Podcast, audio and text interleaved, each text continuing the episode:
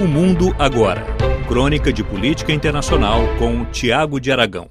O Partido Democrata está basicamente decidido que seu candidato para as eleições americanas de 2024 é o Joe Biden. Não só porque eles entendem que o Joe Biden é o que tem mais chances de derrotar o Donald Trump, é importante lembrar, por mais que as primárias americanas do Partido Republicano ainda não tenham sido definidas, tudo indica que o Donald Trump deverá ser o candidato. Pelo lado democrata, eles entendem que Joe Biden é o único candidato possível que consegue derrotar o Donald Trump. Isso envolve uma série de fatores, não só o fato do Biden ser presidente, já ter derrotado Donald Trump, mas também existe uma crise dentro do Partido Democrata de falta de renovação. Muito se apostava na Kamala Harris quando Biden foi eleito que é a atual vice-presidente, para que ela pudesse ser o rosto e a voz dessa nova dessa renovação do Partido Democrata. Isso não aconteceu. Durante os últimos anos ela tem sido excessivamente discreta.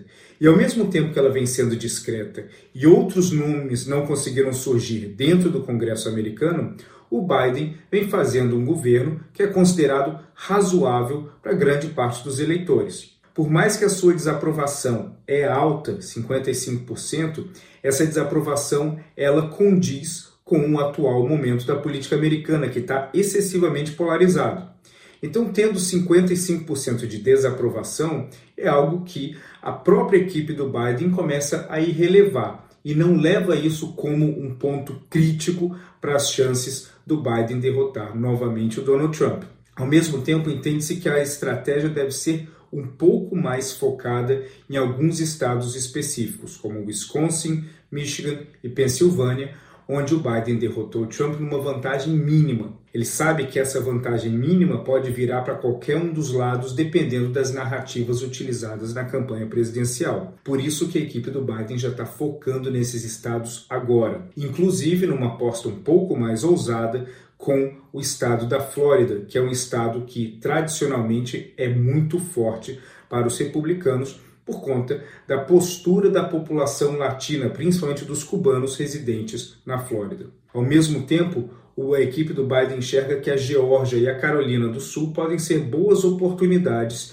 de se sair bem nas eleições presidenciais em 2024.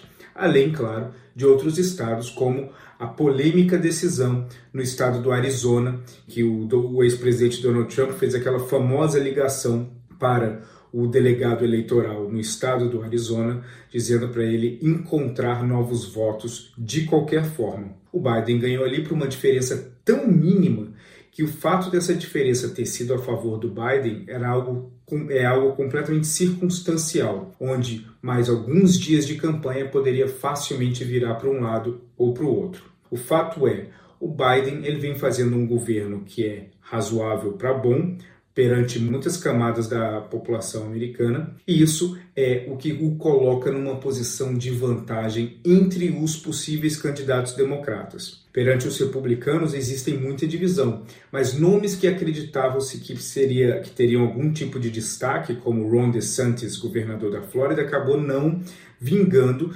dada a força que o Trump tem, principalmente nos estados do meio oeste tudo indica que esse será o grande embate nas eleições de 2024.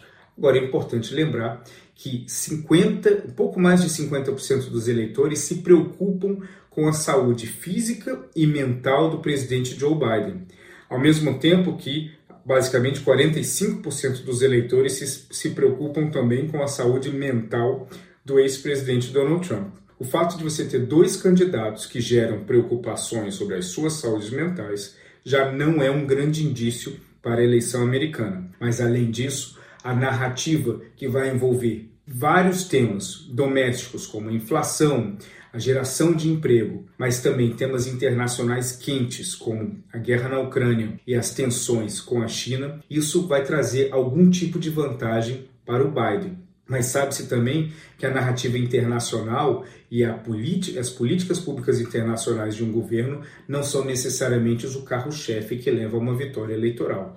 Por isso, é a narrativa do momento e a forma como o embate de um perante o outro é o que vai definir A corrida parece longa, mas o que realmente define o vencedor de uma eleição americana são os momentos finais, e até lá nós temos muito tempo ainda adiante.